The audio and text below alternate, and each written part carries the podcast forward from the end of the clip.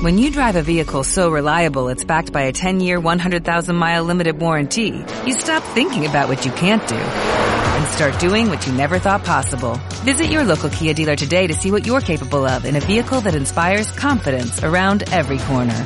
Kia, movement that inspires. Call 800-3334-KIA for details. Always drive safely. Limited inventory available. Warranties include 10-year 100,000-mile powertrain and 5-year 60,000-mile basic. Warranties are limited. See retailer for details.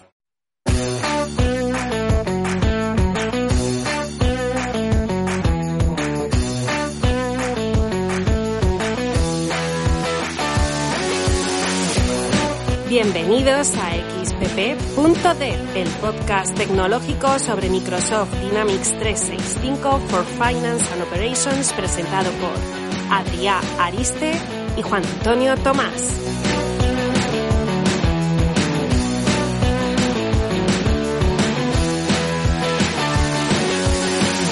Hola, hola, hola, hola, hola, hola, hola, hola a todos. Hola Adri, ¿cómo estás? Hola, feliz año nuevo. Feliz año nuevo, es verdad que es el primer episodio de 2022. ¿Qué tal va el COVID y todo eso? ¿Cómo lo llevas? Bien. Hoy hemos decidido, Bueno, ahora no muy bien, pero hoy hemos decidido ¿Qué? grabar separados por el tema del Omicron, que está todo bastante a tope. Así que Sí, le hemos dicho a sí, Mar, Mar, no hace falta que vengas desde allí. Ah, bueno, por cierto, ahora presentaré a Mar, me, me adelanto. ¿Qué tal la vacuna?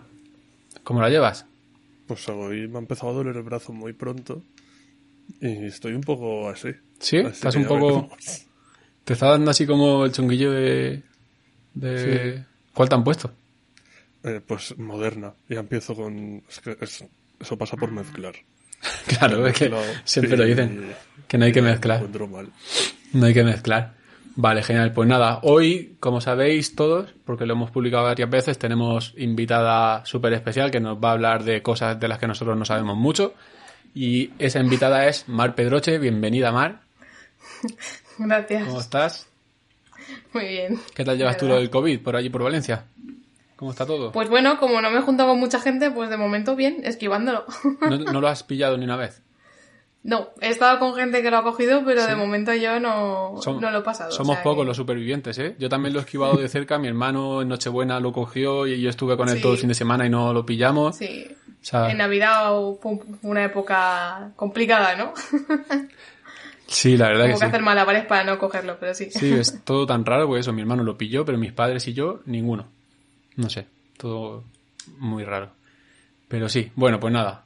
Pues eso, como íbamos diciendo, hoy vamos a hablar con Mar de Dataverse porque es algo que ya sabéis que lo hemos dicho miles de veces, que es el, iba a decir el futuro, pero ya no. O sea, el futuro era cuando empezamos a hablar de eso, pero es el presente de nuestro día a día como, como desarrolladores de, de X++, de 365 Finance and Operations, y es necesario conocer bien de qué se trata para luego a la hora de, de- diseñar soluciones, pues tener la opción de utilizar todo esto y no tirarnos como locos a por el X como hemos hecho toda la vida, porque ya lo hemos dicho muchas veces, hay vida más allá del X y, y es necesario conocerlo. Entonces, Mar, lo primero, aunque la verdad que todo el mundo que está más o menos conectado a la comunidad te conoce, sobre todo temas de CRM, Power Platform, Dataverse y demás, pero creo que para el mundo de X++, de los XPP Groupies que llamamos nosotros, que somos como un mundo aparte dentro de Dynamics 365, no serás tan conocida, entonces si quieres preséntate y nos cuentas un poco sobre ti, cómo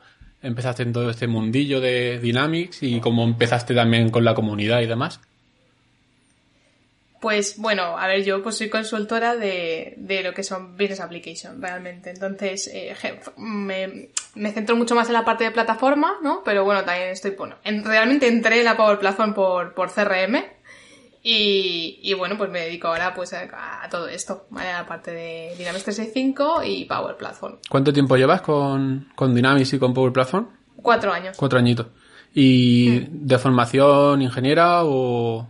Sí, pero soy ingeniero agrónomo. ¿Qué dices? sí. ¡Hala! Sí, bueno, lo que pasa es que, bueno, ahora, viene cuando te cuento porque cómo me metí aquí. Dale, dale. Realmente, yo siempre he sido una friki de la informática desde muy, muy, muy pequeña. Entonces, yo creo que entré un poco antes que el resto de la informática. Cuando empezaron a, a tocar los ordenadores de la gente, yo ya me había montado un ordenador a piezas, ya había tenido mi primer ordenador, bueno, había hecho bastantes cosas y no tuve un buen, un buen empiece, ¿no? Porque empezaron, claro, a contarme cosas que yo ya sabía cuando llegué al, al instituto. Y dije, bueno, esto ya lo aprenderé por mi cuenta y tal. Y entonces, la verdad es que tuve una profesora que, que me, bueno, que me, yo creo que me alineó mucho en la parte más de, de la parte ingeniería biológica, ¿vale? Que sería eh, lo que he estudiado. Y entonces decidí estudiar ingeniería agronómica. Lo que pasa es que durante la carrera me gustaba mucho, mucho más la parte de ingeniería, hice la especialidad en industria. Vale. Entonces, nada, eh, llegué a la industria y, y se, se, vio lo que yo era, una friki de la informática. En, en realidad acabé metiéndome en proyectos de, de transformación digital. Qué bueno. Y nada, y cuando llegué a la parte de CRM fue porque a mí me gusta probarlo todo, me gusta toquetear todo lo que entra nuevo y tal. Y pues entró un proyecto nuevo que era de CRM, que no se había hecho nunca en la empresa que en la que había estado. O sea, y tú eras como el cliente, ¿no? Digamos, para... Yo estuve en cliente final y luego pasé a consultoría. Vale. En- cuando llegó un momento en que dije, yo quiero ser consultora de soluciones, ¿vale? Y entonces dije, vale, ¿qué puedo hacer? Entonces cambié, ¿vale? Cambié la consultoría y ahí es cuando, cuando empecé y empecé con, con toda la parte de, de CRM. Ya te digo, entré en CRM porque, porque me quise meter, vamos, dijeron, hay un proyecto nuevo tal, ¿te animas? Yo, claro, por supuesto. Qué bueno. Y me metí de lleno. Sí que había hecho ya alguna cosita con, con Power Apps en el mundo Office, ¿vale? Y, y Flow en aquel momento, pero, pero no había tocado toda la parte de CRM hasta el 2018, que Vale. fue cuando, cuando empecé. ¿Vale? Entonces yo eh, empecé en CRM online, ya directamente, a Dynamics 365 online. Vale, ok. Sí, te iba a preguntar en qué versión de CRM has empezado. Que me acuerdo de hablar con Demian otras veces y tal, empieza a decirte versiones antiguas y historias y no sabe ni dónde... No, no. eh, Así que, pero yo, yo no empecé en la parte online, entonces pues bueno. Y nada, y aquí sigo. Y me gustó mucho, la verdad, que, que ese mundo, me gustó mucho la parte de CRM, a mí me gusta bastante el tema, pues los procesos de negocio realmente. Y, y lo que son aplicaciones aplicadas a los procesos de negocio y con todo este mundo se pueden hacer ese tipo de aplicaciones. Vale. Qué guay. Ah, pues yo me pensaba que eras informática. De verdad. Pues no, tengo un pasado, un pasado oculto. Qué bueno. Adri, ¿algo que añadir? Mm, No, es una forma curiosa de meterse al final en consultoría, ¿no? De cliente final a consultoría. Igual no es el camino más habitual, pero conozco algún otro caso. Y lo que pasa es que yo lo conozco en el lado del RP, que igual todavía es más loco todavía. Porque Hmm. la gente no se mete por gusto a toquetear un RP. Eso no, Bueno, no te también eran mis opciones. Yo estuve planteándome meterme por la parte de RP, pero bueno, al final entré aquí y me gustó y aquí sigo y la verdad es que me gusta mucho. Entonces, pero sí. A ver, visto desde fuera es más atractiva la parte de CRM que la del RP. Y Más creativa, ¿no? Sí, y también hay muchas posibilidades ahora mismo a nivel de Power Platform. Nosotros nos lo están poniendo poquito a poquito, pero somos, es lo que decía Juan antes, somos de como de otro planeta de Dynamics en realidad. Claro. Pues por eso me he quedado aquí. Haces bien. Según Tony, has tomado una buena decisión. Nos dice por el chat. Sí, yo, yo estoy muy contenta ¿eh? con el cambio. Sé que no, me, no fue fácil porque la verdad es que, como decís, no es un cambio habitual y es un cambio complicado porque además, como tú dices, la gente se piensa que es informático, pero dices, no, es que vengo de este, de este mundo, ¿no? Pero, pero la verdad es que creo que fue el mejor cambio profesional que di porque, porque ahora mismo hago lo que me gusta. Entonces, mi trabajo casi es como mi hobby. Entonces, pues creo que eso es importante. Pues genial. Bueno, yo de hecho en, en, en el equipo tenemos a, a dos físicos que están como programadores ahora, que también hay gente que no, que no ha empezado como tal en, en temas de desarrollo, de informática y demás, y al final lo conocen, les gusta y, y ahí se han quedado, al menos de momento. Bueno, antes la física era un camino de entrada a la informática. Sí, Antes no había informática y Sí. había un montón de físicos que se metían a, a esto. No le vi mucha relación nunca. Supongo que igual por el lado de hardware y diseño de algunas cosas sí, pero a nivel de software no. Bueno, Pues lo, lo curioso además es que cuando estaba estudiando me pasaba muchas horas en el edificio de informática. Me iba a la facultad de informática a jugar a videojuegos, básicamente. O sea que Vamos, que la, la, la, realidad es que tenía que haber acabado en informática, pero bueno, eh, no está mal. Al final todo, todo acabó bien, ¿no? Sí, la verdad que sí. Y nada, ¿empezaste eh, hace cuatro años ya en consultoría o hace cuatro años estabas en el cliente con el proyecto este de...? No, entré ya directamente en consultoría hace cuatro años ya directamente en CRM. Entré realmente porque en el cliente final estaba más en la parte de transformación digital y estaba tocando mucho la parte de Office 365, ¿vale? Eh, bueno, realmente estaba en transformación digital porque me tocaba, ¿no? Porque me gustaba y me lo, me lo dejaban hacer. Y, y bueno, la verdad es que yo estoy muy contenta en eso de que me dejaran crecer en esa parte. Y, pero entraba sobre todo por la parte de, de puesto de trabajo, de puesto de trabajo digital, pues de Modern Workplace. Y, pero bueno, ya te digo, entré en la empresa y había un proyecto de CRM, me metí ahí y a partir de ahí empecé ya a desarrollarme la parte de, de CRM barra Power Platform. Vale. Y eso, todo eso te llevó hasta hace poquito cambiar, me han, me han comentado que has cambiado para ir de una empresa así bastante reconocida, de nivel, donde suele trabajar gente con un atractivo físico bastante importante, eh, sobre todo en la parte de programación de RP, ¿no? Según me han comentado. Entonces has hecho un cambio bastante guay, ¿no? Sí. Nada, esto es una tontería. Es que hace poquito que ha empezado a trabajar con nosotros en Azure.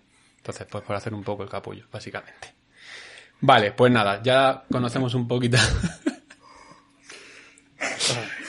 conocemos un poquito más a Mar. Y, pues como decía, Mar viene aquí a contarnos un poquito lo que es Database.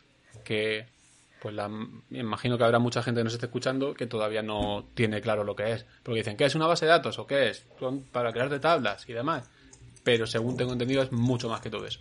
Entonces, todo tuyo, Mar.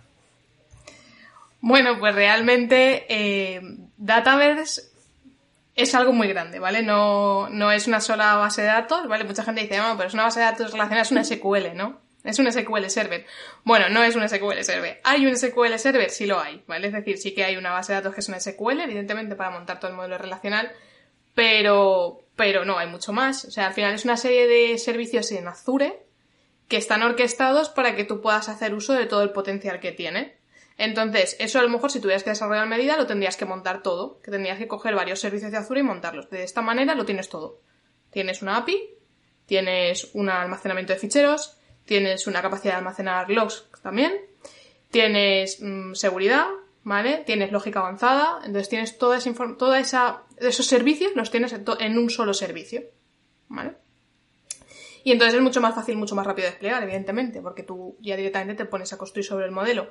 Y para lo que se llamaría Citizen Developer o programadores que no saben programar, ¿vale? Que no saben desarrollar en código, es mucho más sencillo porque ellos realmente no, saben lo que hay por detrás ni lo, ni lo ven. Ellos simplemente entras en el modo diseñador y empiezas a, a crear campos como si lo estuvieras haciendo en un Access, realmente. ¿Y esto no tiene un poco de peligro? Sí, siempre tiene. Esto es como dice, ¿no? Esto es como las empresas que al final tienen 20 actes que, que, soportan varios procesos de negocio, ¿no?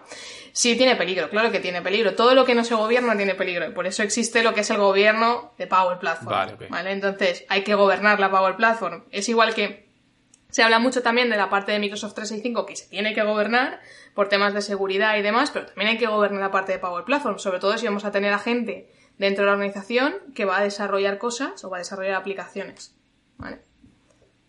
Ok, está bastante claro eso. Entonces, a ver, imagínate que ahora nosotros, por ejemplo, queremos crear una aplicación de lo que sea y cómo funciona esto para crear las tablas y demás. O sea, nosotros estamos acostumbrados, por ejemplo, desde la parte de RP a trabajar con Visual Studio y podemos crear tablas, podemos crear campos, índices y demás, todo lo que es el modelo de datos de la base de datos, pero luego finalmente, cuando nosotros estamos trabajando con eso, tenemos que básicamente darle un botoncito que se encarga de sincronizar todo eso contra un SQL Server.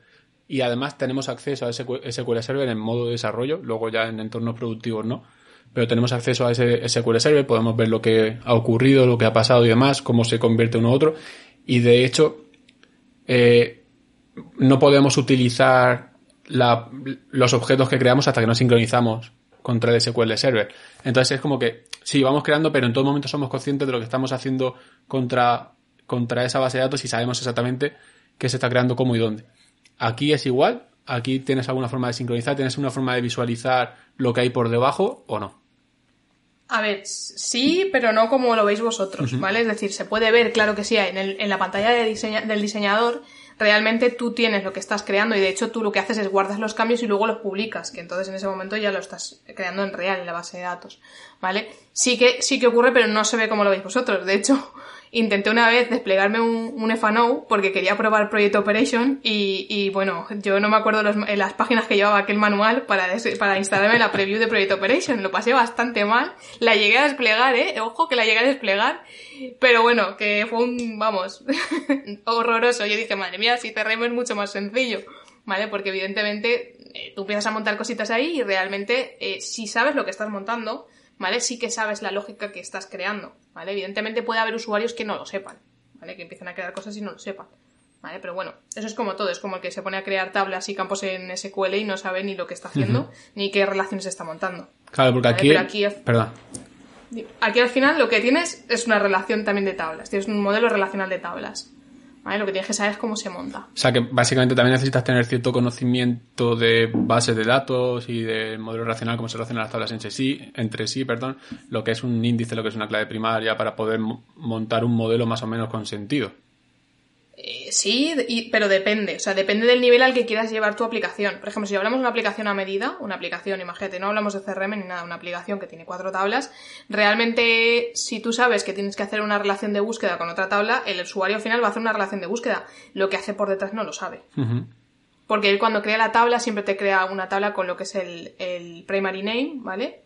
Y luego sí que tú puedes establecer eh, otras claves realmente en la, en la tabla, ¿vale? Pero eso no lo va a hacer un usuario de un citizen developer normalmente. Él va a crear la relación y ya está. Vale. Vale. Y los campos, lo mismo, tienes dos tipos de datos para seleccionar qué tipo, qué campo vas a Claro. crear. Eh, Sí, puedes definir ciertas propiedades para longitudes, por ejemplo, si es un string, Sí. definir una longitud de, de un Mm. campo, etcétera. Vale, todo eso sería Sí. en cuanto a, a lo que es la base de datos de Database. Pero estamos diciendo que hay mucho más, ¿no? Sí, Entonces, ¿qué opciones, una vez que ya tienes esa, ese modelo de datos creado, cuál sería el siguiente paso para poder consumir esa, esa, ese modelo de datos?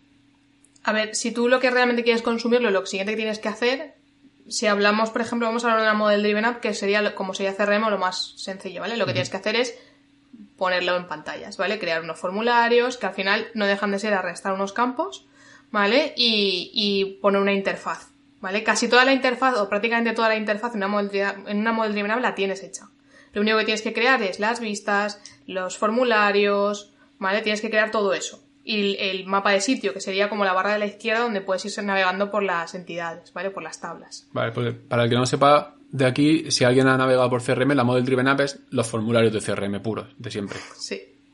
¿Y cuál es Sí. la diferencia entre el CRM y Dataverse entonces? Realmente.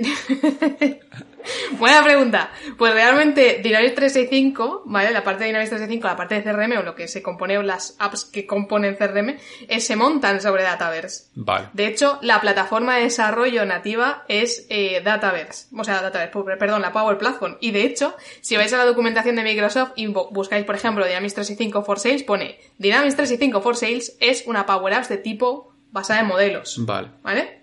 Entonces, que es una model driven app. Eso te lo dice el propio fabricante. Realmente, eso desde el año, yo creo que del 2008 cuando yo empecé, de hecho empecé ya a ver los cambios en el que tú entrabas en el modo diseñador de Dynamics y en lugar de ponerte Dynamics ponía Power Apps, aunque era el mismo modelo de, de- o sea, el mismo diseñador, ¿no? De aplicación. ¿Vale? Entonces, eh, realmente lo que tenéis, lo que hay por debajo de CRM es Power Platform. Entonces, al final, el que sabe CRM online, ¿vale? Porque el on-premise es otra cosa. El que sabe CRM online realmente sí que sabe lo que es Power Platform. ¿Vale? Aunque piense que son mundos distintos, no son mundos distintos, es el mismo mundo. Lo único que sí que es verdad que, eh, por ejemplo, los módulos de Dynamics al final no dejan de ser aplicaciones ya creadas con una lógica de negocio ya preparada, ¿vale? Y tiene más, más cosas creadas que lo que tú te puedes crear de base. ¿Vale? Y luego además las licencias tienen servicios que no tienen los, las licencias de Power Apps, que vienen con servicios añadidos. Sí. Vale. Claro, eh, has comentado lo de, la- lo de que las aplicaciones de- del CRM que están sobre la Power Platform va con una serie de lógica y demás. Nos pregunta Sergi por aquí que eh, la lógica, o sea, hemos hablado de que podemos crear un modelo de, de datos, podemos crear una serie de aplicaciones, ya sean model driven o ya sean Canvas, en el caso de que utilicemos Canvas, para poder consumir esos datos. Y nos pregunta que, y la lógica, o sea, si tenemos que eh, hacer que cuando pulsamos algo se ejecute X y haga cosas, bueno, pues tienes varias cosas, ¿vale? Lo que tiene también Dataverse que no hemos hablado también es una API, Vale. ¿vale? Entonces con la API nosotros podemos hacer muchas cosas, podemos desarrollar, ¿vale? Entonces nosotros podemos desarrollar cosas contra la API. Podemos desarrollar lógica en desarrollo, ¿vale? Y podemos desarrollar lógica con eh, workflows, ¿vale? O con Power Automate, ¿vale? O podemos también crear, depende del tipo de lógica, hay campos que son campos calcu- calculados o campos consolidados, ¿vale? Son queries de campos que se calculan automáticamente, bueno, automáticamente entre comillas, ¿vale? No, a tiempo real no son, se calculan cada X tiempo, ¿vale? Entonces, así se puede aplicar lógica dentro del modelo de, de, de Dataverse, ¿vale? O sea, que toda la información que tenemos dentro de las tablas de database también son es de, de- de forma muy sencilla se pueden exponer al exterior a través de ese API que comentas, Sí, ¿no? tienes, una, tienes lo que se llama la web API. Entonces tú tienes métodos para poder consumir información, para poder hacer cosas, para aplicar lógica a nivel de cliente, por ejemplo, que es a nivel de JavaScript, dentro de los formularios. Sí que también establece, también es- está lo que se llaman las reglas de negocio, las business rules, que lo que nos permiten también es aplicar esa lógica que realmente no deja de ser un JavaScript por detrás. Lo único que tiene un modelo gráfico en el que tú lo puedes crear sin necesidad de saber JavaScript. Vale. Y se me Eso ocurre... lo sabemos, Juan, porque somos consultores funcionales de Power Platform. Eso es cierto, somos Es consultores funcionales de Power Platform. Nos sacamos la, la certificación. Y vale, ok, entonces eso está claro. Tenemos el modelo de datos, tenemos las pantallas, tenemos la lógica. Eh, ¿Has dicho que tenemos Workflow o, Pro- o Power Automate? ¿Cuál sería la diferencia de utilizar uno u otro? A ver, los workflows son eh, lo que existe de toda la vida, o bueno, de toda la vida no lo sé, de toda la vida que yo conozco. De toda tu CRM, vida de consultora. De toda mi vida en CRM son los que existen, ¿vale? Aunque em, Power Automate también más o menos, eh, yo creo que Power Automate tendrá también unos, pues igual 4 o 5 años, ¿vale? Tendrá Power Automate. Yo creo que ya 5 seguro, ¿vale? Entonces... Ya, em, tanto. Yo creo que sí, Joder. porque yo creo que ya empezó en el 2017, o sea que lo que pasa es que no sé decir la fecha, en 2017 ya había Power Automate. Madre mía, pasa rapidísimo. Otra cosa es el Power Automate versión 1, cómo funcionaba y qué opciones teníamos en él, ¿vale? Eso es otra cosa, que igual no lo usábamos, ¿vale? Pero, pero el tema es que tú un workflow, por ejemplo, los workflows de CRM los puedes hacer en tiempo real, ¿vale? O síncronos que se llaman. Y los Power Automates mm, van a ser siempre del lado del servidor, ¿vale? Porque además ejecutan en otro servicio. ¿Vale? Entonces, la diferencia principal es esa, ¿vale? Y luego que la lógica que puedes hacer sin programar dentro de un Power Automate es mayor que la que puedes hacer en un workflow. Además de que te puedes conectar a servicios externos sin programar nada. Es decir, coges la cajita y lo, y lo creas. O incluso te puedes crear un conector personalizado que también es una interfaz gráfica muy sencilla, sin tener que saber programar. Vale, Vale. para el conector Pero bueno. personalizado ya llamamos a Mario un día, que creo que sabe de, eso un poco, ha hablado alguna vez de eso. Sí. Entonces, pues bueno, se pueden hacer, ya te digo, muchas cosas. Para mí, Power Automate es mucho más flexible y, y te permite hacer mucha lógica de, en Dataverse. O de hecho, hay un montón de conectores en, en Power Automate de Dataverse que te permiten hacer mucha lógica y si no, pues eh, siempre se puede llamar al API. Vale. Es- Entonces, preferiría... A ver, mi pregunta es la siguiente.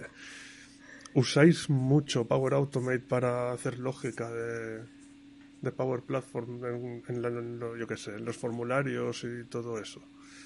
Yo soy partidaria de que sí. De hecho, en, eh, de hecho, de- si abres los workflows, eh, cuando lo vas a hacer del lado del servidor, tienes un banner arriba que te propone que utilices Power Automate en lugar de usar esto.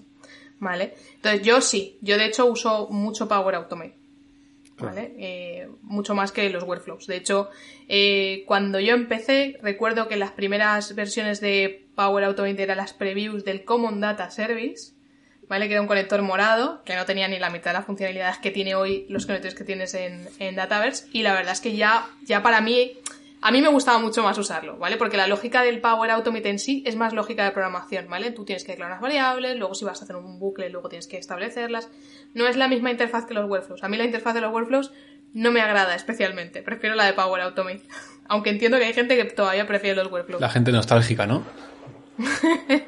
Sí. Yo esto lo preguntaba son- porque nosotros nos lo ponen... Nos, poco a poco nos van diciendo... Tenéis que pensar que hay cosas que deberíais hacerlas con un Power Automate.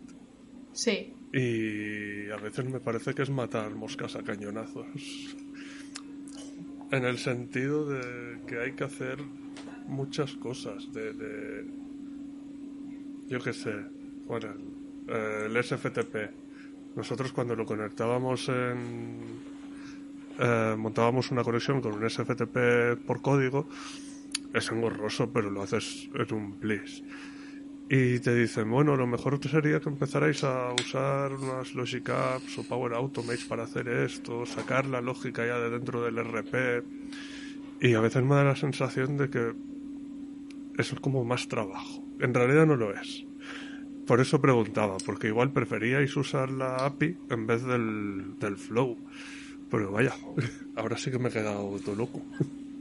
Pero es que depende de lo que vayas a hacer. Ya. O sea, para meter dos cajas en Power Automate o tres, a lo mejor sí que te merece la pena hacerlo de otra manera, ¿vale? Pero a lo mejor para hacer una lógica compleja eh, o una lógica que vaya a atacar a servicios que no son no están solo dentro de CRM, pues igual sí que te interesa utilizar Power Automate.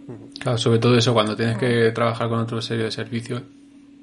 Es que es muy sencillo de utilizar con las cajitas que te mm, conectas enseguida. O sea, no tienes que pensar en autenticación, no tienes que pensar en No. nada. O sea, Se hace, pim, se hace pam, un- pum, hecho.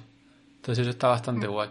A mí, Bueno, yo, yo te recomiendo que a veces pienses un poco en la autenticación, sobre todo de Power Automate, a la hora de generar la solución, ¿vale? Porque, a ver, eh, cuando tú generas la solución, Power Automate te genera, hoy, te genera lo que se llaman las referencias de conexión, ¿vale? Entonces, lo digo porque si no pensamos mucho, creamos muchas referencias de conexión, cuando realmente solo necesitamos la referencia de conexión del conector concreto que te necesitamos, ¿vale? Entonces, si para un, un citizen developer o para un no desarrollador o para alguien que todavía no sabe mucho, pues a lo mejor genera todo ese tipo de, de, de exceso en la solución, ¿vale? Pero lo- si hace- lo hacemos bien, en la solución tiene que haber tantas referencias de, conex- de conexión como conectores tenemos en nuestros Power Automate, ¿vale? No tenemos que crear exceso. sí, eso de hecho a mí me ha pasado de, de estar jugando con, con Power Automate conectando con el conector de, de Finance and Operations y de repente me fallaba, me volvía a conectar, me fallaba, me volvía a conectar tal y tener, luego tener como siete conectores, o sea, siete conexiones todas con mi mail y, Sí. y no saber cuál está usando, o sea, no saber cuál es el que funciona. Eso sí que me ha ocurrido. ¿Vale? Entonces hay que tener un poco ahí, un poco ser un poco limpios a la hora de crearlo, ¿vale? Entonces para que no vaya generando todo eso. Y Están preguntando si, si no generaría coste crear eso todo eso. Power Automate. A eso iba. A ver, realmente eh, ya las aplicaciones, o sea, lo que son las licencias de Power Platform, ¿vale? Es decir, por ejemplo, una licencia de Power App, siempre que el Power Automate se ejecute en el contexto de la aplicación, está soportado, ¿vale? Y tiene un número de ejecuciones diarias que son muchas, ¿vale? Que de hecho hace poco las cambiaron.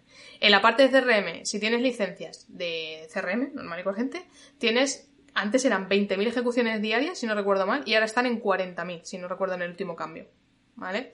Entonces, bueno, a ejecuciones, perdón. Llamadas a la API, que no son ejecuciones. Llamadas a las APIs es cada vez que haces una conexión, es una llamada a la API. Bueno, siguen siendo Vale. 40.000. Son 40.000 cada 24 horas. O sea, son muchas. Está bien. ¿Vale? No. Yo, yo la verdad es que nunca he tenido un problema de que me pasara de conexiones, ¿eh? Vale, por tanto, O sea, de llamadas. lo tenemos totalmente incluido con las licencias con las que trabajamos de normal, tanto con Final como con, con CRM. Con Finance yo no lo sé decir a ciencia cierta, pero con la parte de CRM. Sí, con la licencia de, de Finance and Operations tienes incluido Power Automate con los conectores premium también. Vale, Eso pues entonces seguramente tengáis también la, incluido. el tope, ¿vale? Que de, de llamadas. Vale, entonces podemos crear lógica tanto por workflows como por, por Power Automate. ¿Tiras código tú también, Mar? Ahora que sé que no eres informática. sí, algo hago, sí. Vale, porque también preguntan... Sobre todo la lógica del formulario. Comentan por aquí, o sea, lo que es la parte de, de JavaScript y tal. Sí. Y de sí, sí. César para hacer plugins. No, yo todavía no he hecho no. eso. Vale, ok, es que estaban comentando. Eso espero que la consultora donde hay unos consultores muy guapos me enseñen a hacer cositas de esas. Ahí te recomiendo que hables con César. No, César es muy malo. Con Bit. No, Víctor tampoco. Ya, alguien encontraremos. Tú. Y ya está. Sí, alguien, alguien encontraremos. Tú no, no sufras por eso. Es que comentaban por aquí eh, J. Camilo Flores que, que una vez tuvo que trabajar con CRM y que sí que hizo un plugin en, en Sí. César para poder. O sea que también tenemos la opción de, de- ¿Cómo se llama? Registrar plugins, ¿no? Se dice. Sí. De registrar sí. plugins que lo que te permite es reaccionar a ciertos eventos y ejecutar una lógica de negocio por código Sí. Sí. que te permita. O sea que es bastante flexible en cuanto a toda la forma que tenemos para extender la solución. Vale. ¿Y qué te gusta más, las model driven o las, o las canvas? Las model driven. Pues son muy feas. Sí, eso, eso, eso, eso- bueno, pero se le puede hacer, se le pueden hacer cositas chulas. ¿Sí? De todas formas, sí. ¿Cómo Lo qué? que pasa es que para mí, eh, a ver, está la parte de los Power Apps Component Framework. Y, y bueno, que, que luego también le puedes meter canvas dentro, ¿eh? Que no están reñidas una cosa con la otra. O sea que Bueno, eso también lo podemos hacer en Finance.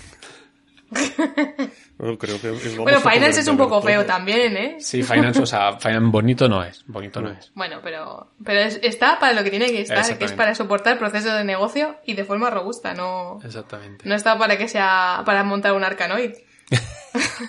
Oye, que ahora... No, coño, un Arkanoid no, pero un Space Invaders eh, hizo Manel Querol en un Saturday, en el último Saturday presencial que pudimos ir. ¿En un Finance? Sí. Hay un control que es un control de HTML y se montó ahí, pues se montó por un lado el HTML, por otro el JavaScript y el CSS y se hizo un, un Space Invaders. Y en las versiones antiguas teníamos un Tetris, la carrera de apuestas de carreras de caballos y no me acuerdo ¿Qué más había? otro. Había alguno más. Teníamos unos juegos ahí todo guapos. Sí, te metías el eh, AX, lo que antes era, o sea, la, la versión anteriores. Eh, Nosotros trabajamos con una cosa que se llama OT, que es el, el árbol de objetos de la aplicación, donde tenemos como listadas todos los objetos de la aplicación, las tablas, formularios y demás. Y si te metías por ahí, o sea, eso no estaba visible para los usuarios, ¿verdad? En el menú no estaba. AOT. Si entrabas a la OT y te ibas a, a los, a los formularios que habían, habían unos que eran los juegos estos de, de Tetris y demás. Y claro, pues estaba, estaba bastante guay, la verdad. He, apostado mucho yo a los caballos. Pero apostando dinero de verdad. No, coño, hombre. El, de- el que ponía... Bitcoins. Sí, sí, ostras, no. Vale, entonces, tenemos ya todos claro lo que es el database, ¿no? A ver, los programadores de X que estaban por aquí por el chat, tenéis ya todos claro lo que es el, el database y cómo tenéis que usar, ¿verdad? O sea, que no nos vamos a ir ya de primeras a programar con X mano. Sí, lo vamos a hacer, sí que lo vamos a hacer, seguro. Bueno, hay otra versión también de Dataverse, eso no sé si lo sabéis. ¿Cómo? Yo le llamo versión lite de Dataverse o versión de juguete, ¿vale? Porque es Ah. una versión más cortita, que es la versión para Teams. Vale, sí, háblanos Vale. de eso, si quieres. Eh, bueno, tenemos esa versión. Eh, bueno, es una versión cortita de Dataverse que lo que nos permite es pues crear tablas en Dataverse, ¿vale? Y poder crear aplicaciones que en este caso solo son Canvas, Solo ¿vale? Es Canvas. decir, son solo Canvas porque van contra Teams, las generas en Canvas. Y, y bueno, lo que sí que os puedo decir es que ese Dataverse eh, tiene capacidad limitada, ¿vale? Y hasta hace no me acuerdo cuánto tiempo no se podía hacer nada más con la capacidad limitada, no se podía hacer el upgrade. Hoy se puede hacer un upgrade cuando si te quedas sin capacidad o necesitas algo más avanzado, puedes hacer el upgrade a, a Dataverse, ¿vale? A Dataverse de verdad, al, al bueno, ¿no? Al por decirlo, al papá. Vale. O sea, que puedes, Entonces- puede ser un Dime. buen modo de entrar, ¿no? Eh, Sí. En todo este idioma y luego ya si necesitas más, pues pum, te... Sí, Vale, sí, sí. Una forma más barata de probarlo, ¿no? Sí, porque, por cuando, cuando quitaron lo- dentro de la licencia de Office 365, cuando quitaron el conector, porque antes tú en la licencia de Office 365 podías uti- utilizar las Canvas Apps contra un SQL server que tú te, le- te levantabas. ¿Ah, ¿vale? Sí. Eso no sabía. Entonces, claro, eso creo que fue en la, no recuerdo, creo que en la release de otoño del 2019, si no recuerdo mal, la- lo quitaron.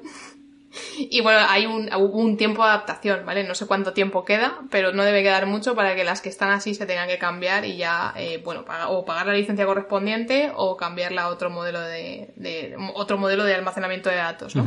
Entonces, en ese momento se podía hacer. Claro, cuando quitaron esa opción, mm, pues nos quedamos sin poder meter tabla lógica relacional eh, con las licencias de Office 365. Entonces, eh, sacaron lo que iban a sacar, lo que ya era el Project Dale, si no recuerdo mal el nombre, que luego al final, Sí. eh, al final no deja de ser lo que es hoy eh, Dataverse for Teams. Vale, y yo te pregunto, ¿esto de Database for Teams se está utilizando? Te digo por qué, porque yo me acuerdo cuando fue el Project of Dale que se habló mucho de eso, cuando sacaron Database for Teams o como se llame ahora, que se habló mucho de eso, pero ahora que lo hice, o sea, sinceramente a día de hoy ni me acordaba que existía y hace mucho tiempo que no he leído o he visto nada relacionado con esto, más allá del hype que se montó cuando lo lanzaron. Bueno, sí que se está utilizando. Yo no soy partidaria de montar eso, salvo que sea para introducirnos en el mundo de la Power Platform. Primero porque tienes una capacidad limitada y segundo porque la base de datos mm, está ligada a la vida del equipo de Teams. Es decir, que si el propietario dice, mira, este equipo ya no lo uso y lo elimina, se carga la aplicación y la base de No datos. hay ninguna ¿vale? validación. No lo sé, no, no he probado a hacerlo nunca, ¿vale? A eliminarlo. Si queréis, un día hacemos aquí en directo a ver qué pasa. Creamos una y vamos a eliminar. Eso ¿Qué puede ser muy gracioso, ¿eh? Sí. Lo típico que dice, va, este Teams ya no lo usa nadie. no sirve para nada, ¿no? Y entonces se tiene una aplicación, ¿no? Que... Entonces eso, y luego aparte que la seguridad es una seguridad muy básica, es como la seguridad que hay en los equipos de team, que está el colaborador o el que edita, ¿no? Eh, y el que visualiza y el propietario, ¿vale? Tiene una, los, la seguridad es así, no es, no es una seguridad avanzada como puedes tener en Dataverse, que es mucho, pues tienes una seguridad por fila, tienes una seguridad por campo, ¿vale? Vale. Puedes aplicar diferentes roles, los roles te los puedes crear tú, ¿vale? Los puedes personalizar, no es lo mismo. Aquí tienes unos roles muy cortitos. Vale, vale, vale. Adri, ¿algo más? ¿Una preguntita sobre Dataverse? Hemos hablado de todos los elementos que tiene, ¿sí no? Sí, yo creo que sí. Vale, pues sí, más o menos. ahora Adri, cuéntale tú un poquito lo que tenemos nosotros para trabajar con Dataverse y a ver si nos convence para que lo usemos.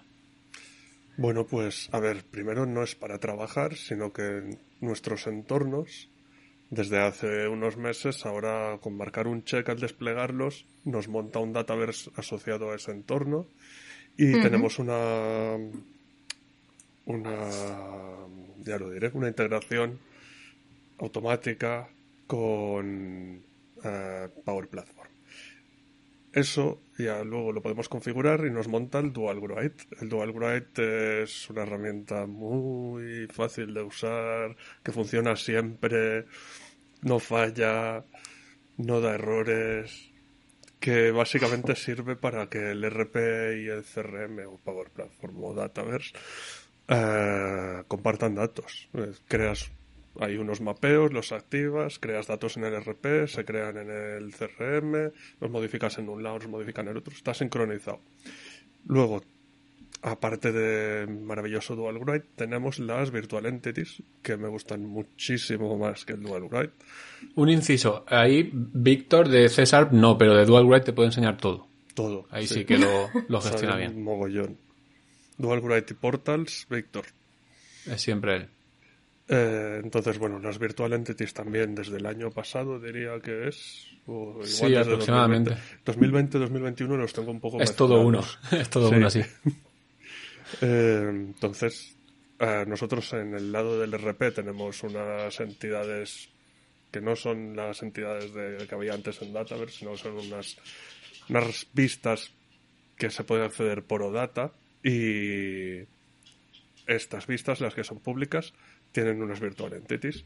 Con estas virtual entities, eh, los desarrolladores de Dataverse pueden hacer exactamente lo mismo que con cualquier otra virtual entity y crear datos en nuestro lado, actualizarlos, borrarlos, todo. Me encantan. Y además, desde no hace mucho, eh, también tenemos la posibilidad de eh, los data, data events son. Y los business también. Sí, O sea, nosotros en, en sobre Finance todo para tenemos... usarlos como triggers de Sí. en Dataverse. En Finance tenemos ahora los eventos esos y ahora aparecen, eh, porque nosotros para poder trabajar con estas virtual entities, lo que tenemos que hacer es instalar una solución que ahora ya se instala por defecto, ¿verdad? Con, el, Sí, con esto de, crear el entorno que se configura solo, te instala una solución que tiene todas estas entidades virtuales para poder utilizar. Luego las tenemos que activar para que se puedan utilizar y demás. Pues dentro también nos viene, que yo todo eso todavía no lo he probado ni sé muy bien cómo va, pero estos eventos que tenemos nosotros y a los que nos podemos suscribir para mandar información o notificaciones al exterior, véase un Power Automate o, o un Azure Service Bus, una cola de Service Bus o, o- o un Event Grid o lo que sea, nos aparece como, como Custom APIs, ¿era la verdad? Aparece dentro de, Sí. de la solución como Custom APIs. Entonces, lo que están haciendo con esta integración es, muy bien, eh, nosotros tenemos un evento, por ejemplo, que es cuando se registra una factura. Pues ahora a ese cuando se registra una factura podemos reaccionar desde el propio database o Power Platform o CRM o, o lo que sea Con el conector de Dataverse. y podríamos registrar un plugin que se encargue de hacer X cada vez que se registra una factura en el, en el RP. Eso yo recuerdo en algún proyecto, de hecho con, con Demian lo estuvimos haciendo, que la gente del CRM necesitaba la información de la factura, al menos el número de factura y el importe de la factura, cada vez que se, re- se registraba una factura en el RP. Y para hacerlo, lo que hacíamos era mandarlo a una cola, luego ellos se tenían que utilizar una aplicación que, que orquestaba todos los datos, todos los movimientos de datos y lo tenían que mandar al, al CRM, entonces se iba trasladando. Eso ahora, a día de hoy, lo tenemos para que de forma automática ya se puedan suscribir, recojan la información de, de esta factura y se haga lo que, lo que necesiten hacerse para, yo que sé, para enseñarle las facturas a los, a los comerciales sobre un cliente concreto, por poner Claro. un ejemplo. Y eso está bastante guay. Y la verdad que, eh, bueno, le hemos hecho así un poco el paripé de que no, de que no hacemos dataverse y tal, pero sí que es cierto que es algo que cada vez estamos utilizando más. De hecho, Adri ahora mismo está creando una, una Canvas app conectada Bonita, con... Una canvas app bonita. A ver, bonita, bonita no es. Eva, eh, sé que estás por aquí. Cariño, cuando puedas echarle un cable a, a Adri con el diseño de la aplicación, por fin, ¿vale? Gracias. Eh, está creando una aplicación que al final lo que hace es eso, pues a través de, de eventos, a través de virtual entities y demás, vamos a ir trabajando con los datos de, de Finance and Operations. ¿Cómo hubiésemos solucionado eso, Adri, hace dos años? Ah, pues lo tendríamos que haber hecho alguna aplicación en .NET y Xamarin si lo hubieran querido móvil. Por ejemplo. Mm, o igual con Power Apps y, y mogollón de, de servicios, De web servicios. y cosas así. Claro, pero por ejemplo, las, las Canvas apps pueden consumir servicios Con tal cual flow. o con un flow, vale, sí. O te creas el conector. Eso, eso, te creas el conector, eso es lo que iba a decir. Claro, te creas el conector con un custom conector. Sí. De hecho, yo he hecho algunas directamente contra desarrollos a medida, que es, me han expuesto la API, he cogido los endpoints, los he metido en el custom connector y he consumido la información y lo he pintado, digamos, en la, en la Canvas app.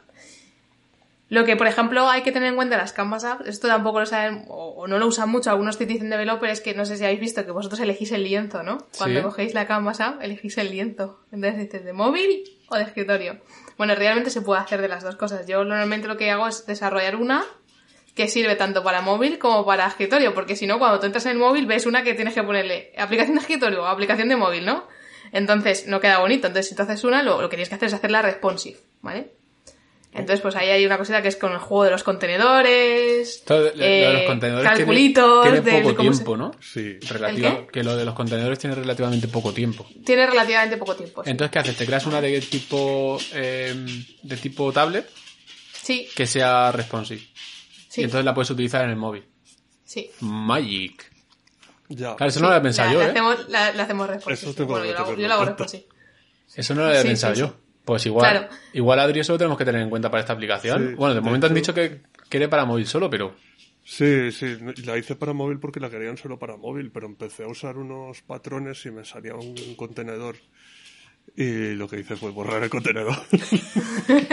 Ahora Pues hay que, hay que usar los contenedores para hacerlo responsive y tal. Y, y bueno, y luego hay que jugar en, en que, a ver, tú cuando arrastras los componentes en la Canvas app, lo que hace es que pone- te pone las posiciones y también los tamaños te los pone fijos en función de lo que tú has hecho gráficamente. Pero realmente, como buenos programadores que somos, lo que tenemos que hacer es decirle qué tamaño tiene que tener en base- eh, de forma relativa, ¿vale? Para que en función del tamaño de la pantalla el botón se muestre más o menos grande en una posición o en otra, ¿vale? Para que sea responsive, precisamente. Vale, hay que, hay que hacer un poco más de juego. Hay que dar un poco más de cariño a la Power App. No se hace tan rápido, ¿vale? Pero con un poco más de cariño se puede hacer una aplicación eh, completamente responsive. Claro, es que la- las Power Apps dan esa opción de que te sacas una app de la nada súper rápido. Sí, Y, Sí. y cuando ves que funciona y lo tienes ahí, pues es que dices, bueno, pues, pues ya está, toma, para adelante.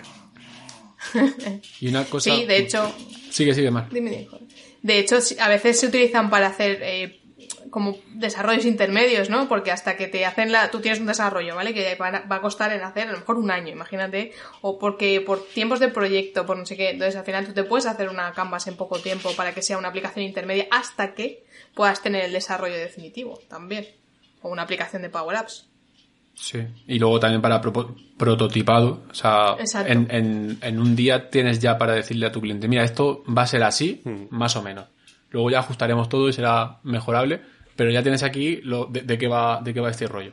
Ya sabes qué, qué es lo que te vamos a pintar, más o menos, por dónde vamos, ya puedes empezar a decidir, pues este botón aquí no, porque no es útil, porque lo que sea, en muy, muy, muy poco tiempo.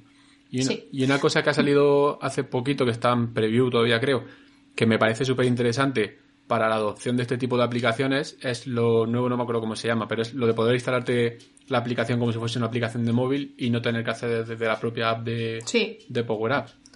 Sí, eso es, es una de las cosas que creo que salió en eh, la última, en esta release que han sacado que hace, que por cierto me he perdido la novedad, las novedades por vuestra culpa. Pero sí hay, sí, A ver, eso creo que es una excusa bastante mala porque ha sido hace una hora y pico. No, dos horas ya, dos horas, que yo he estado viéndolo un rato. Bueno, pues eh, eh, no eran estas novedades, sino que anteriormente ya lo sacaron como que iba a estar disponible, que no tuvieras que tener la aplicación de Power Apps, sino que tuvieras eh, la aplicación móvil. Pero es que no solo eso, sino que Imaginaos, hoy en día decimos que eh, los que estamos en el mundo Microsoft, Microsoft 365, ¿vale? Es tu puesto de trabajo, ¿vale? Es tu herramienta de puesto de trabajo, ¿no? De puesto de trabajo digital o de puesto de trabajo moderno, lo que la queramos llamar. Y Teams va a ser tu mm, herramienta por la que vas a acceder a tus herramientas corporativas, ¿vale? Digamos que va a ser tu próximo Windows 10, tu próximo escritorio de trabajo, ¿no? Tú entras a Teams y prácticamente lo tienes que tener todo. Pues tanto las Canvas como las Model Driven se pueden instalar como aplicaciones personales dentro de Teams. ¿Vale? Y, entonces ya las tienen disponibles desde ahí, no hace falta que tengan que saberse la URL ni nada, simplemente se, las, se despliegan en la tienda, se dejan disponible al usuario, se les puede incluso por, política anclar en la barra y entonces ya eh, la tienen disponible. Sí, la verdad es que en Teams nos lo están montando.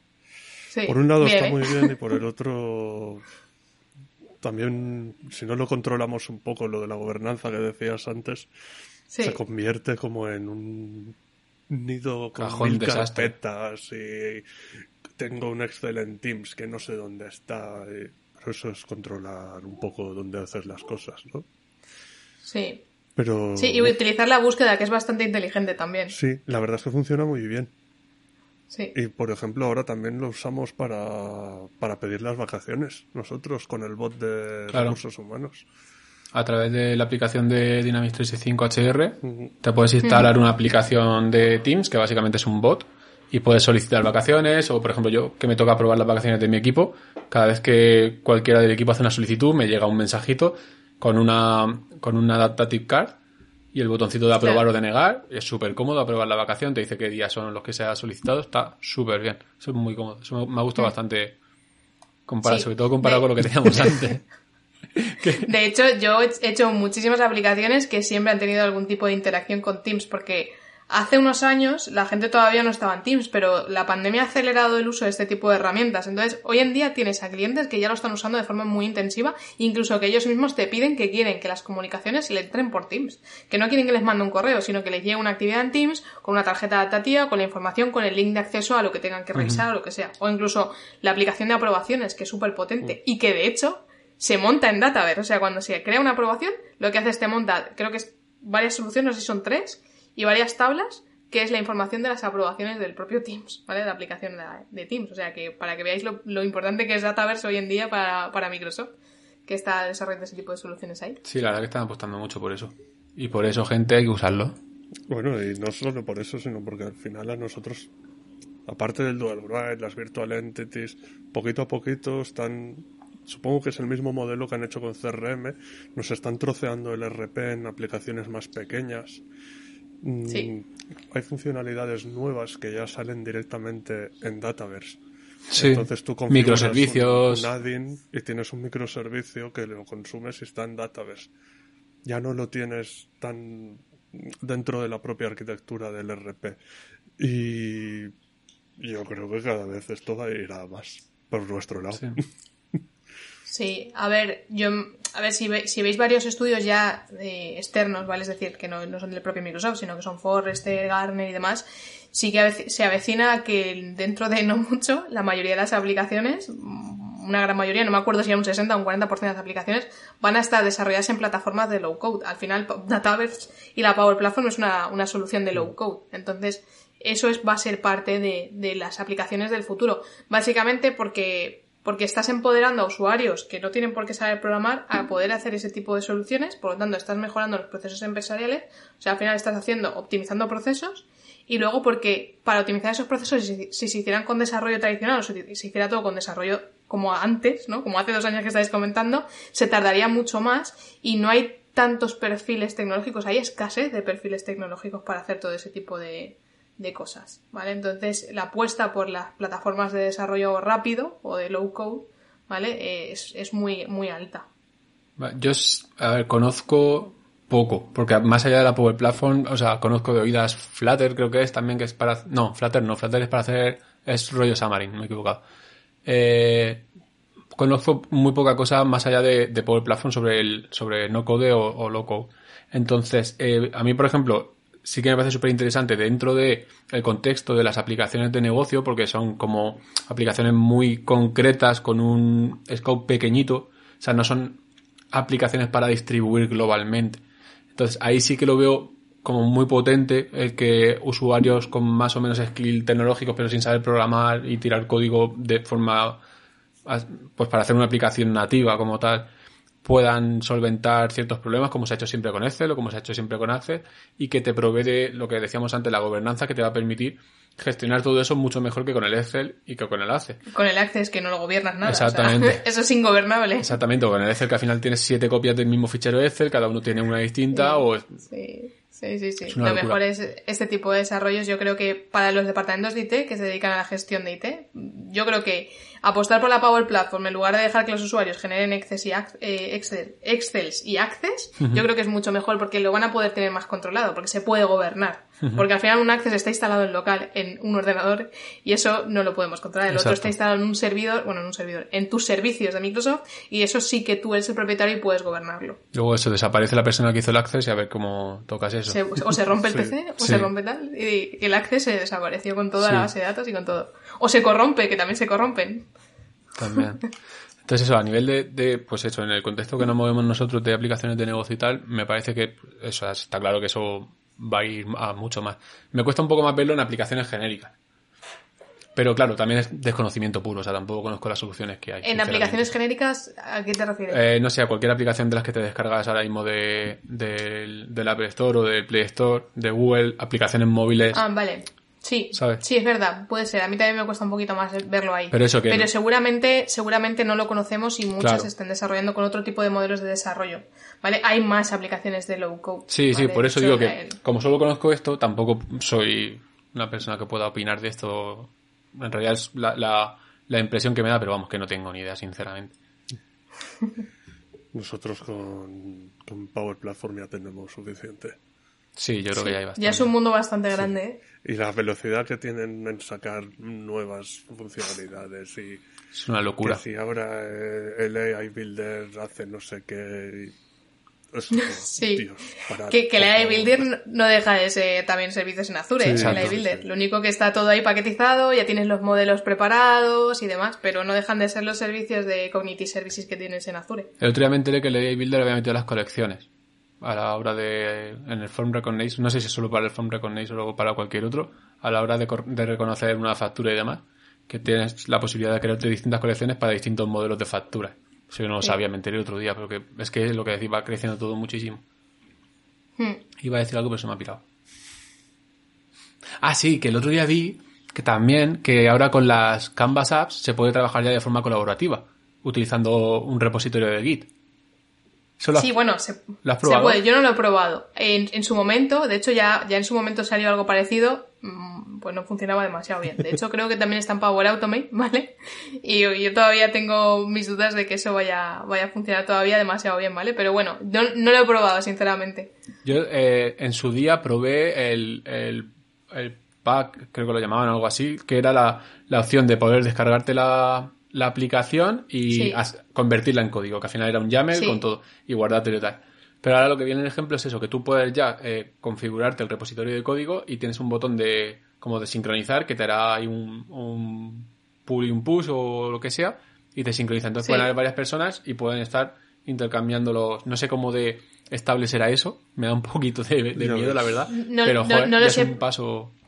A ver, también tener en cuenta una cosa, que, que cuando tú desarrollas este tipo de soluciones, tampoco hace falta que esté mucha gente metida porque se desarrolla tan rápido Sí, que a veces es más fácil que una sola persona lo desarrolle que que no hay, tengas ahí a tres personas metiendo cosas. Porque Sí. a lo mejor es un desarrollo que, que es muy corto, que a lo mejor estamos hablando de que en un mes tienes una aplicación súper chula, ¿sabes? Entonces, eh, yo ya te digo que en mi caso no lo he probado todavía. Vale. Eh, ya veremos cuando lo pruebe y ya les contaré porque vamos. Habrá También, por ejemplo, los. De hecho, me pasó no hace mucho que los Custom Connectors lo metí en una solución y no me terminó de funcionar lo bien que debería. También estaba en preview, ¿vale? Cuando lo probé, pero no, no terminó de funcionar. Vale. Así que. A ver, nos preguntan por aquí, eh, volviendo al tema de Dataverse y su integración con FNO, que si es la mejor opción hacerlo con Dual Write o con eh, Virtual Entities es mejor. Pues aquí la respuesta es depende, depende de lo que necesites. Una, un ejemplo claro para Dual Write sería sincronizar las cuentas y, los clientes. Tú necesitas tener los datos en, el CRM, necesitas tener todas las cuentas o contactos, y en el RP necesitas tener todos los clientes para poder facturarles o lo que sea. Entonces tienes que tener la, información duplicada en ambas aplicaciones. Por lo tanto, aquí eh, no hay otra opción, bueno, hay más opciones, pero de forma estándar, digamos, no hay otra opción que no sea Dual Write, porque necesitas tener esa duplicidad de información. Ahora bien, que desde el CRM, por ejemplo, te quieren montar, o desde Power Platform te quieren montar un portal que te permita visualizar las facturas de un cliente en concreto. Eso perfectamente podría ir con una Virtual Entity. ¿Por qué? Porque el CRM como tal no necesita tener la información físicamente dentro de su base de datos, digamos, por entenderlo, sino que simplemente necesita que el usuario pueda consultarlo. ¿Cómo? Pues a través de una Virtual Entity hace la consulta contra, contra Finance and Operations y recibe las facturas, las pueden mostrar en un portal y lo tienes solucionado. Entonces no hay una mejor que otra, es simplemente distinto y en función de la necesidad eh, de, no, nos decantaremos por una o por la otra. Básicamente. ¿No, Adri? Sí, sí, sí, tal cual. Duplicar datos dual write, si no, virtualmente. Exacto. Y fuera problemas. Eso es, es básicamente eso. O sea, no hay otra opción. Luego tienes que tener también en cuenta eh, lo que supone una cosa u otra. Si duplicas los datos, sí que es verdad que estás eh, metiendo información dentro de Database que tiene una capacidad limitada, a menos de que paguen más, ¿no? Son 20 gigas, eh, Mar. Sí, bueno, depende del tipo de licencia que tengas. Vale. Eh, nosotros creo que cuando, cuando se crea un entorno desde, desde Finance and Operations son 20 gigas No, los que no, tenemos de Database. 10. No, 10. Y Son luego 10. por licencia, luego nos dan un extra. Te va sumando. Vale, Sí. ok. Depende del tipo de licencia. Normalmente las de, tanto las de Dynamics, todas las de Dynamics 365 te dan 10 gigas de base más lo que suma la licencia, ¿vale? Y como son licencias más grandes, también suman más, ¿vale? Vale. Si vas con licencias de Power Apps, por ejemplo, pla- plan por aplicación, te da 5 gigas y suma menos también la licencia. Pero Vale. bueno, todo depende de la capacidad que necesites. Claro, entonces, en función de la capacidad, pues también a lo mejor te puede compensar tener esa información duplicada en el, en, en Database o no, pero también depende de la agilidad que necesites, porque piensa que al final las virtual entities van a ser llamadas HTTP que está haciendo contra Finance and Operations. Si, por ejemplo, FANO está caído porque está en mantenimiento o lo que sea, no puedes consultar esa información, porque son llamadas que hacen tiempo real. Y luego también el rendimiento que vas a tener con una aplicación que está consultando la información a través de Virtual Entities, entiendo, aunque tampoco he hecho ninguna comparativa, que será inferior al rendimiento que a obtener teniendo la información guardada dentro de Database. No lo hemos probado, pero No, lo no lógico sería que sí. Mm, Por ejemplo, cuando está el dual write funcionando y, por ejemplo, tenemos clientes contra cuentas y creas un cliente en FANO, tarda un poquillo más en validar la creación de ese registro porque está intentando crearlo en Dataverse también. Y si falla, falla ta- también en nuestro lado. Sí, es Eso hay transaccional, que tenerlo en cuenta, que, que, que hay que meter los datos en los dos sistemas. Pero, a ver, no, no es que se tarde medio minuto más. Es un chis. No hay mucho problema por eso. Exactamente. Pues nada. Yo creo que. Yo me he quedado contento, ¿eh? No sé tú, Adrián. Sí, sí. ¿Tienes No. alguna pregunta más? ¿Te has quedado con alguna duda? No, mañana pruebo conectarme al SQL este, a ver. Bueno, No, pero lo que sí que tienes que hacer es hablar con Mar cuando tengas un ratillo y que te enseñe eso de los contenedores, que igual nos interesa para la aplicación que estás creando. bueno, pero era para móvil, ¿no? Era para móvil, pero yo sé, tú vas a al cliente y le dices, pero mira, si de repente tienes el iPad, ¡zasca! Un iPad Pro de 13 pulgadas. Guapísimo. Sí, la Bueno, aplicación con unos sí, botones así. Si te gusta hacer lo que tienes que hacer en lugar de así en chiquitito, así en grande con el iPad, toma, aplicación guapa. Claro, Pues claro. eso le da, un, le da un plus. Ahí, ahí. Y nada, fuera bromas, de verdad, Mar, muchísimas gracias por esta sesión de Database. Espero que a todo el mundo que ha estado por aquí y los que nos escuchen en diferido a través de Spotify o de cualquier plataforma de podcast le haya quedado todo claro. Si queda alguna duda, estamos todos disponibles. Aquí, bueno, aquí se ven nuestras cuentas de Twitter, pero tenemos a Mar como arroba marpedroche en Twitter. A Adri, a mí ya nos conocéis de sobra. Así que muchísimas gracias, Mar, de verdad. Eh, ha sido un placer tenerte aquí. Ah, Y igualmente. nos vemos prontito. Muy bien. Venga, Gracias. nos vemos a la próxima. Muchísimas Adiós. gracias. Hasta luego.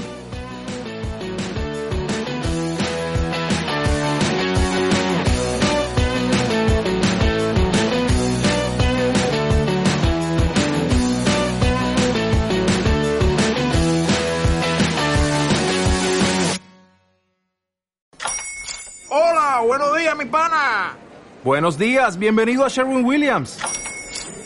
¡Ey! ¿Qué onda, compadre? ¿Qué onda? Ya tengo lista la pintura que ordenaste en el ProPlus app. Con más de 6.000 representantes en nuestras tiendas listos para atenderte en tu idioma y beneficios para contratistas que encontrarás en aliadopro.com. En Sherwin Williams somos el aliado del PRO.